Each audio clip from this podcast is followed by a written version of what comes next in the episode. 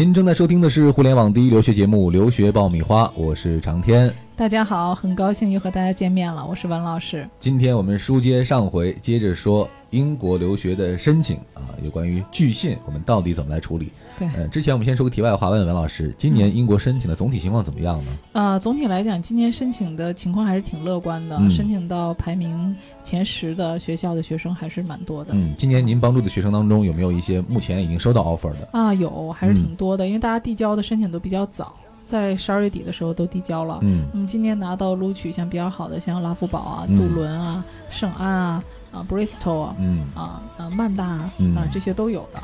其实有一个感觉哈，就是英国学校其实对中国市场现在是越来越重视了。对，呃，很多来中国进行这种推介宣传的学校，对，尤其是嗯三月份啊，非常集中嗯啊、UCL 啊、KCL 啊，还有这个伦敦大学亚非学院啊、巴斯啊，很多学校都来中国开说明会。为什么呢？他们针对的人群都是已经拿了 offer 的学生。对所以这个三月份啊，其实是英国各学校的一场争学生的大战。市场竞争，呃 对，因为他们这知道很多学生拿了很多学校的 offer，那么犹豫中啊，对正在嗯犹豫到底去哪一家呢？所以他要来中国来抢占这个市场。嗯啊，跟这些学生开说明会啊，然后让学生了解自己的学校嗯啊，然后尽可能的争取这些学生。嗯，在最后的时候把钱交到这儿，因为英国要交定金的嘛，交了定金才最后确定这个，所以这个是一场三月份啊，可以讲是一个很激烈的竞争的，对于学校来讲是一场没有硝烟的混战战争。嗯，虽然这个形势一片大好哈，但是依然会有很多不幸的人啊，也是我们这期节目要关注的人群，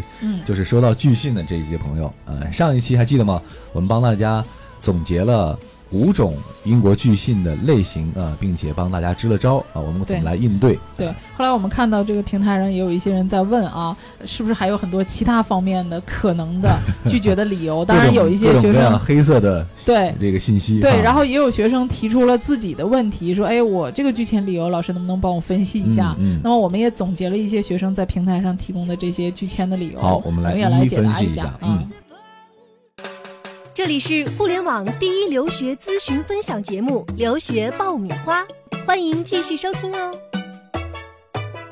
欢迎继续收听互联网第一留学节目《留学爆米花》，获取留学资讯、免费留学咨询、收听专属于你的留学公开课，大家都可以关注我们的微信订阅号“留学爆米花”。今天我们接着聊拒信，在平台上呢，就有学生问啊，嗯说他的拿到的拒信是你申请的这个专业啊是由于你的专业背景不符合嗯，啊。那其实呢，这个怎么理解呢？其实这个挺有趣的，就是你在申请的时候呢，这个学生一定是很不认真，没有看学校的要求。啊啊，因为很多学校呢，他其实，在入学要求上会写，我的这个专业是要求有专业背景的。啊啊那么算是自己的失误，其实对对，比如说嗯会计这个专业，大多数在英国是需要专业背景的嗯啊，但是在澳洲啊，或者是新西兰呢，有一些学校他读 MPA 是不需要专业背景的，哎，所以可能很多学生觉得说，哎，我是不是我学个国际贸易啊，学个管理啊，我就可以去申金融呢？嗯实际上不是的，在英国。哦那么你没有看清学校的专业的入学要求啊，你就去盲目的申请，最后可能就会导致现在这个原因。嗯呃，很大的一部分原因是什么呢？可能你的数学类的课程，或者是一些经济学的、没有修到，金融类的，啊对你可能体现不出来。嗯那这种情况下怎么办呢？就是我们以前曾经见过啊，嗯就是数学类修的不够的，嗯学校曾经让他提供至少高中的两年以上的呃学过的这个数学的成绩，当然这个成绩要非常好啊，嗯九十分以上。呃，曾经有过这样的一个案例、嗯啊，后来也是申请成功了，因为他的数学那个少了一部分。啊那么也可以什么呢？就是给这个学生建议啊，你可以提供一些比较强有力的，在一些比较不错的金融机构实习或者工作的一些证明，嗯，这个对你的申请也会有帮助也。可以弥补一下短板啊嗯，尝试吧，多试一试对啊，不要放弃。嗯，还有吗？还有其他的类型呃，吗？我以前曾经见过啊，学生也是跟这个有点类似，就是说你申请的这个专业，学校不接受。这个怎么讲呢？其实很有趣儿，就是你学过这个课程嗯啊，然后你还想再修一遍这个课程哦啊，就重复了。就他觉得你这样的修的是不合理的，这个这个这个课程设计是啊，是是是，其实我这个案例是什么情况呢？这个学生啊，他曾经在中国嗯修了一个当时很出名，就是香港公开大学在国内嗯。放了很多的这种学历，哦，这种学历呢就属于工商管理的学历，他修了一个这个学历啊，啊，但是这个学历呢，他是可以拿到一个学位证的。嗯，可是这个学历呢，在教育部呢，他很难拿到认证，认证嗯啊，所以它这个升职啊，包括企业的这个提升，都是需要一个能认证的。但是他又不想读一个特别辛苦的这么一个专业，所以嗯他就选择说我去英国再读一个工商管理专业。啊那么英国把他给拒了，原因就是说你的简历上已经体现出来你学过一个工商管理的硕士了啊，那么你现在还要学一个工商管理硕士，玩呢吧你？啊，对你这个、嗯对你来讲是没有用的呀，你你的知识重复的，就是我觉得你是没有必要去学这个这个逻辑其实很有意思哈。对 对，嗯。你觉得你想去学，人家还不一定觉得这个有必要教你，对，嗯，所以这个也是我们曾经拿到过的一个比较奇葩的巨信 嗯。啊。那这种情况呢，他其实在选择课程上呢，可以再去选择一些跟他原来学过的知识有交叉性、有差异性的啊。嗯，，有差异性的这种。对。嗯，留学爆米花粉丝福利来了！文老师工作室二零一六年入学申请开始招生，留学咨询从业十四年，帮助数百位申请者成功留学。详情见微信订阅号“留学爆米花那么还有一个最常见的，就是你的雅思成绩没有达到学校的入学要求，这是嗯每年可以讲很大一部分原因被拒的最常见的理由。嗯啊，学校要求雅思六分单项不低于六，或者雅思六分单项不低于五点五才可以给你配读语言课程，但是没有达到，或者雅思要六点五单项不低于六，你没有达到。这种其实基本上学生是抱着我就试试啊，万一成了呢？对嗯明知道这个成绩不达标啊，但是嗯我说不定幸运之神会眷顾到我啊。啊、实际上怎么讲，这个是蛮难的。嗯啊、这个是一个比较硬性的硬性的要求。那么如果你的时间够的话，学校允许你读的时间能够赶上九月份的开学是最好的。嗯如果你的语言成绩太低了，啊，实在赶不上这个开学，那你也没有办法，因为使馆现在有硬性的语言要求。嗯啊，呃，那么还有一类就是，由于没有提交申请费，啊、哦。这个呢，我们曾经去年有一个学生说，呃，申请巴斯的时候，因为巴斯这个系统比较特别，它不是说在做网申的时候直接付申请费，同时缴费啊。呃，它不是这样的，因为大多数好像都是在上网的时候直接缴费，它是你先递交网申，嗯。递交完网申之后呢，他会给你发过来一个邮件，那么这个邮件是另外一个缴费平台的一个链接，哦。你要上这个缴费平台再来缴费，也就是说他是通过一个第三方的付费平台来交这个申请费的。嗯，那么学生当时呢，呃，他没有留意这个缴后来的这个邮件啊，对对，但是呢，其实我觉得巴斯这个学校很好，尽管他没有缴费，但是正常还在审理当中，没有啊因为他这个第三方的缴费而延迟他的申请。在查他的申请的时候呢，没有任何的问题，他是还是在审理中的很人道的。啊。对，然后后来把这个学嗯把这个申请费给缴上了，也没有问题。最后这个学生也拿到了巴斯的录取嗯啊。所以大多数情况下，我觉得这种因为缴费的问题而导致你不被录取的，其实是有很大的弥补的空，间的。可以补救的。对，嗯可以补。救的。嗯，那么还有一种就是说，也是申请当中容易出现失误的，你会发现很多人啊，他在写这个。文书的时候，比如 P.S，他其实嗯都是用一个 P.S、啊，啊，然后就中间改一些学校名字呀，嗯改一些专业名字呀，但是很容易出现一个问题是什么呢？他把学校名字改了，但是专业名字没有改啊，啊，这个是经常出现的一个其实就是很马路子不虎大意的，对啊。对，很嗯马虎大意的一个问题。比如说这个学校，我可能我申请这个学校的时候读的是 financial management，那个嗯学校读的是 finance and economics，、然后我在写 finance and economics 的时候呢，我把它写成了 international business，、嗯 然后学校收到的时候说，哎，我们学校没有 international business 这个专业呀，然后就把你给拒掉了。学校蒙圈了，到底对 什么情况？这是啊，其实学嗯校也明白了，知道你写的时候没有所有的学校都用这一个 PS，嗯，啊，那么这种情况下呢，学校会很明确的会让你补说吗？或者啊重来，吗？他会跟你说，他说，哎呀，那个你申请的这个专业我们学校没有 嗯啊，所以我们不能录取你。这个可以有。对，那这种情况下你要怎么样呢？你赶紧要写一个这个信给学嗯校，重新递交一份 PS 啊。那么其实学校也都了解的嗯啊，那你要跟学校讲明一下啊自己的这个情况。然后重新递交一份 PS，其实成功率还是蛮高的、嗯啊！以前经常会遇到这种对，粗心大意的事儿，无论是学生啊还是文案，都会有过这种情况。建议大家呢，在这个申请的时候呢，啊、一定要仔细把关，把每一个学校对应的专业啊、以及学校的名称都要核对清楚了，嗯然后才能递交给学校。这是对自己的最基本的负责。啊对对，嗯那么出现这种情况呢，其实搬盘的搬回来的机会是非常大的嗯啊，问题不是非常大，所以你遇到这种情况呢，也不要太恐慌嗯，啊。不要觉得这个方寸大乱啊。对，嗯，其实学校也每年见到这种情况也蛮多的。见多见怪不怪了。准备留学就听留学爆米花，伴你轻松留学每一天。嗯，最后还有一种情况，我们之前其实讲过一期美国申请当中的一个状况，就是有一个 waiting list。对，呃，我们也讲过 waiting list，嗯，待在里面的话，你怎么样冲出去找到自己的机会啊？在英国申请会有这样的设置吗？呃，会有会有啊、但是我觉得这个情况呢，其实跟美国的差不多，差不多了。对，啊。大家可以去翻看我们以前讲的 waiting list 这一期嗯节目啊，嗯。跟这个可能我们那一期讲的要更全面一些。嗯，你可以等待，也可以积极的联系学校，对，来表达你想去学校的诚意。对总之，其实这个不算拒信，嗯你还是有机会。嗯，一般来说，如果说我收到拒信，从这个时间开始算哈，嗯，到我去争取，如果还有翻盘机会的话，嗯这个时时间大概能留多久的处理窗口窗口期？啊、我觉得一个月之内吧，最好是学校给你拒信，你在一个星期之内赶紧去马上去解决这个问题因为题哈。这个时间段里可能还会有位子。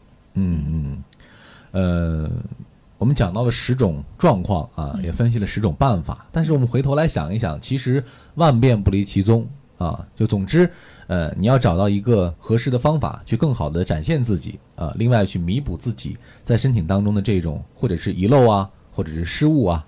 总之，查漏补缺，做最后的这样一个尝试，有可能把这个拒信的这个这个拒信的这种最后巨信变 offer 吧，是吧？拒信变 offer，嗯当然这所有的人的一个美美好的梦想了。但文老师也刚才说到了，其实机会还是有的啊。嗯第一就是自己不要放弃，第二呢是用比较稳妥的、有效的方法去解决啊。嗯希望你不要收到，一旦收到之后啊，你也能够获得最后的一份幸运。那这期呢，有关于这个英国申请当中巨信的话题呢，我们就先聊到这儿。最近在我们的微信后台当中啊，有越来越多的听众朋友和我们进行互动和交流。呃，现在呢，我们每隔一周啊，文老师都会集中的来回复我们在微信后台上大家的提问啊。也就是说，每周呢，我们的微信推送当中会有一个文老师答疑的大接龙啊，我们会集中回复这一周呃我们收集的问题。同时呢，大家新提出的问题呢，我们也会有一个问题的排队。文老师会在以后的时间当中呢，依次来回复。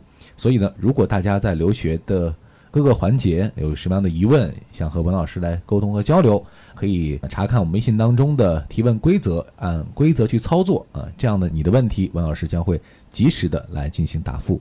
那最近的文老师也是集中的回答了大家很多的问题哈。其实我留意到，现在大家提的问题当中，有一些其实蛮难回答的。对，嗯就是我看了一些问题呢，觉得很为难的，就是你没有写明你现在具体的情况，嗯比如说你的学历情况，呃，你自己的大学或者高中的现在的成绩，以及你拥有的这个语言成绩，还有你想去的国家，以及你具体想读的专业。那么这些都交代清楚的情况下呢，啊、我可能会给你一个相对比较有建设性的意见。嗯呃，另外还有一些听众是问我别人说的 什么什么话，为什么这么说？其实我以前节目也讲过，就是别人说的话呢，我真的很难去证明他为什么这么说，而且我觉得去回答这类的问题真的是很没有意义。嗯那么你不如直接把你的问题给我，我给你一个我的意见嗯啊。那么我的意见呢，只能说是我这边给您的意见啊。那么具体采纳谁的意见，还要看您自己来啊分辨，自己嗯来考虑。嗯，还有一种问题呢，我留意到啊，就是很多朋友会问说，呃，大概我的情况是什么样啊？嗯我的这个留学应该怎么规划？对啊，嗯问一些很泛的问题。啊我觉得这样的问题呢，就是就跟这个这个，我可以写一篇论文来专门论证这个事情一样哈。嗯。的确，其实我觉得他们可能嗯。听我们的节目听的比较少，我们这个，因为我们其实专门有一期节目就是二零一六年的规划，嗯。还有一些讲这个什么时间出国留学比较合适。其实我们很多节目都涉及到了这些，比如考试。有的人问我说，考 GRE 要考什么科目？那我们专门也有一期节目是专门讲这个各种出国的考试的。对啊，还有人问说你的 GPA 怎么样？其实我们还有专门讲 GPA 低的话怎么办。其实你仔细去留意一下我们的节目，很多期节目里面是有专门讲一些啊我们比较关注的问题的。嗯啊，那么我也很欢迎大家呃多提一些你们感兴趣的问题啊。如果我们发现有一些典型的大家都想了解的问题，我们可以专门做一期节目来给你们讲。另外呢，可以尽可能问题要具体一些哈。对，嗯，因为其实我们当初设置这个平台呢，是希望文老师通过他多年的经验和这种积累啊，能够帮大家解决一些疑难杂症，就是你在其他渠道和机构了解不到的这种攻略也好啊，或者处理问题的办法也好，能够给予很好的指导。对。但是如果说是这种非常浅层的问题，大家都来问的话呢，其实是一个回答起来是一个效率。很不高的一个一个事情，而且很多人可能会问我，让我给你一个非常明确的啊，比如以前有学生提这个学校和那个学校哪个好啊，我觉得这个问题呢也是让我很难答复的，因为在一个学校里面，不同的专业还有这个不同的领域里面，都很难说哪个好哪个不好。嗯，那么我只能告诉大家一个考虑问题的方法，呃，就像说我不能够决定你的人生，一切其实还是要你自己去决定的。那么我能教你的是一个考虑问题的方法，没错啊，让你尽可能全面的。如何从哪个角度去考虑这个问题，然后最终做出一个呃，无论是你还是你的家人都认为最客观的，嗯啊，然后不是很主观、很片面的一个决定。其实我们做这个节目有一个非常重要的原则和标准，就是我们希望我们所有的内容要对每个人负责啊。呃，我们答疑的过程呢，如果做个比喻的话，很像是中医问诊的过程，就是望闻问切哈。那如果说其中你提供的信息或者资料缺失了某一部分，可能会最终影响到文老师对你整个这个病症的判断 啊，有可能就不会给出一个非常准确的，或者说非常符合你的需求的这样一个答案。对，而且大家呢 看出来，我这个人其实是个很保守的人啊，就是我我说什么事情的时候不会太乐观啊，所以可能说很多事情的时候不会像其他人那样说的，呃，非常的夸张啊，或者是说。非常乐观，嗯啊，就是总体来讲，我还是比较有保留的啊，就是比较保守，就是给大家提供一个稳妥的方案。嗯，总之还是希望我们有更好的沟通的这种渠道和方式哈，能够更多的帮助大家。所以呢，也是大门为大家敞开，尽可能多的来进行沟通和交流。那这一期呢，我们的话题就先聊到这儿了。再一次感谢各位的收听和陪伴。呃，也希望大家呢能够在微信上跟我们有更多的互动。下一期节目再见。下期再见。You're not invisible.